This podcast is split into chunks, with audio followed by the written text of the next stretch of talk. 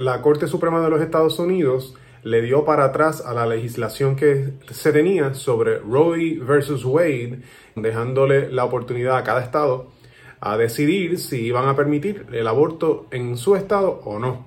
Y ante esa decisión, pues ya saben ustedes que se ha levantado toda la conversación sobre el aborto en todas las redes sociales, en las noticias y demás. Así que quisiéramos tener este tiempo hoy para, para poder hablar de este tema. Bienvenidos a este nuevo episodio de Verdad y Fe. Yo soy Rick Lipset y hoy vamos a estar hablando sobre el aborto. Para hablar sobre el aborto es bien importante nosotros eh, tener claro algunas definiciones primero. Yo soy uno de los que me encanta los diccionarios, así que eso fue lo primero que hice. En el diccionario de la lengua española, abortar es la interrupción del desarrollo de un feto durante el embarazo de forma natural o provocada. Y es bien importante que entonces nosotros podamos hacer esa diferenciación, ¿verdad? Hay un aborto que se da de manera natural, o sea, que el cuerpo mismo saca eh, este feto, pero también hay una manera que no es natural, que es provocada. Y en esa es que me quiero enfocar en este episodio, en la parte que es provocada. Porque cuando vamos al diccionario nuevamente y buscamos la definición de asesinar, encontramos lo siguiente. Matar a alguien con alevosía o premeditación. Y entonces eso de premeditación eh, también es lo mismo que provocada. O sea, cuando uno tiene algo premeditado es porque ya tú tienes un plan y provocas algo. En este, en este caso, el asesinato. Así que podríamos ver que nada más que con las definiciones, abortar es con una premeditación de terminar esta vida que se produjo eh, de manera provocada cosa de que es eh, igual en definición a lo que es un asesinato. Esto lo dice el diccionario de la lengua española. Y entonces es importante que nosotros entendamos lo que, lo que está sucediendo aquí. Necesitamos tener unos conceptos súper claros. Eh, la mujer embarazada cuando dé a luz va a dar a luz a un ser humano.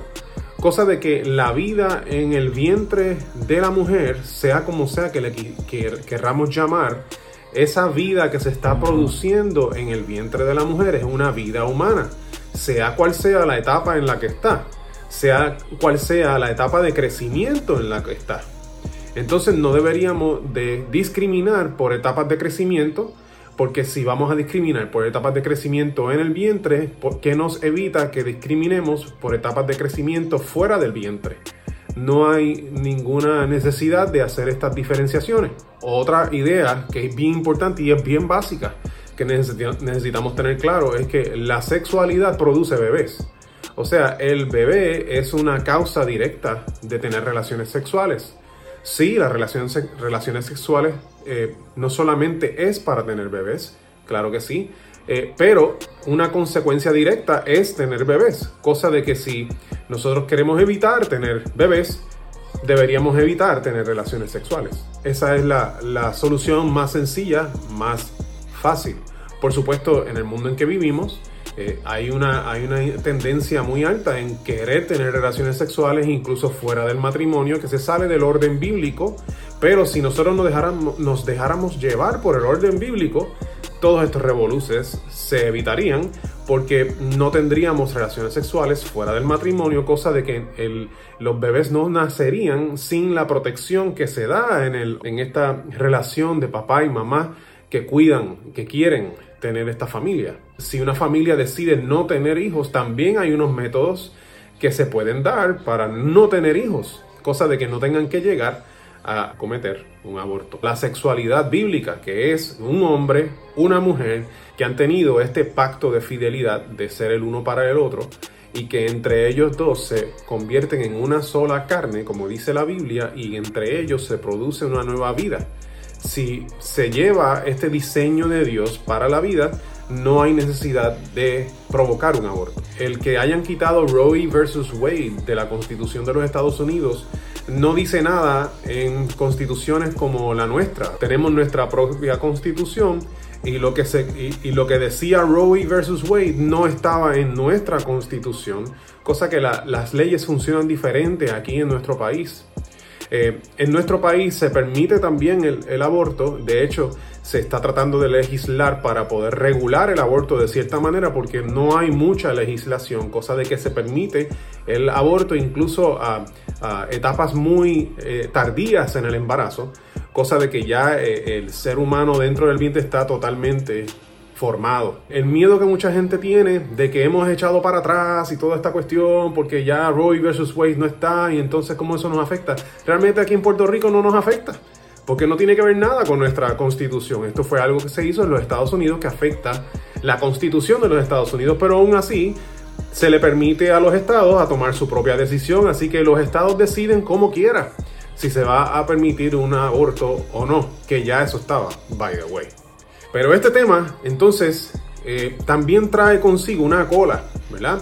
Y esta cola es eh, las, las, circunstancias de alrededor que eh, provocan que una persona, que una mujer decida terminar con su embarazo.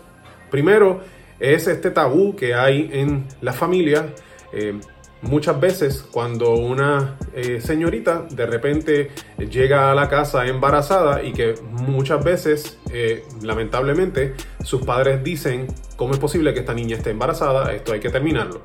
Eh, y aquí es importante que nosotros, si somos cristianos, necesitamos entender que nuestra actitud debe ser de protección hacia esa vida. igual que Jesús hace con nosotros, debemos repudiar el pecado. Claro que sí, pero no dejamos de amar a la persona y no dejamos de ayudar y de servir a la persona, porque ese es el mandamiento de Dios. Cosa de que nosotros sí deberíamos de tener una conversación con estas personas, de, con estas, ¿verdad? En el caso de un padre con su hija o madre con su hija, deberíamos de hablar de que esto que hiciste, esto es pecado, el Señor no le gusta esto, pero vamos a, proveer lo que se necesita para esta criatura. Así que ya desde la familia debería de existir una protección para esta criatura que no tiene culpa de nada de, ninguna de las decisiones que, se que tomaron sus padres. Otra cosa que la iglesia debería involucrarse, que de hecho lo hace, es poder acompañar a estas mujeres que están embarazadas, que son madres solteras, muchas de ellas, o que tienen eh, algún eh, eh, grado de pobreza en su vida, que no pueden proveer para su criatura, pues la iglesia debería, y de hecho lo hace, incluirse en estos procesos y ayudar a estas damas para que puedan culminar su embarazo e incluso luego de que nace la criatura poder continuar ayudando a esta persona. Y la ayuda puede venir de diferentes maneras. Eh, puede, puede venir en eh, ayudarle a conseguir un empleo, puede venir en ayudarle a cuidarle la criatura cuando nazca, ¿verdad? Con algún nursery o algo así. Eh, las ayudas pueden tomar diferentes formas y de hecho la iglesia siempre ha estado dispuesta a hacerlo y continuaremos haciéndolo. Pero ahora que esta ley se ha derrocado, necesitamos estar más eh, despiertos a esto, despiertos a la necesidad, para que las personas que están pasando por un proceso como este, no tomen la nefasta decisión de terminar una vida, de cometer un asesinato en sus vientres, sino que la iglesia debería estar ahí para acompañarles. Cosa de que nosotros, eh, la iglesia de Jesucristo, no simplemente es provida mientras la, criatura está en el vientre de la madre, sino que somos provida desde la concepción hasta la muerte.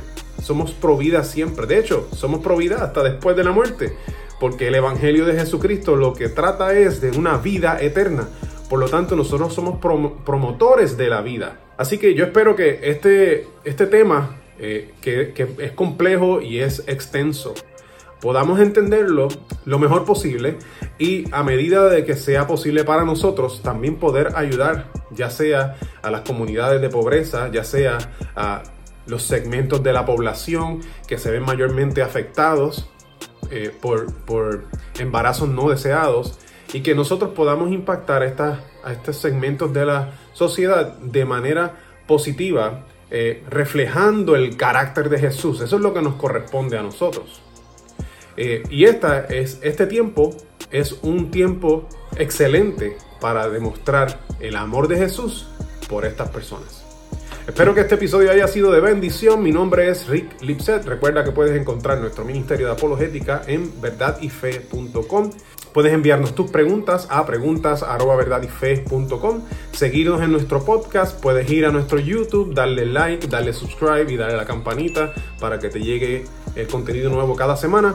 Y también puedes pasar por nuestra tienda de mercancía como este Zip Up Hoodie que llevo puesto en el episodio de hoy. Allí lo van a poder ver y obtener y su compra va a ayudar a nuestro ministerio a continuar. Dios les bendiga y les veo en la próxima ocasión. Saludos.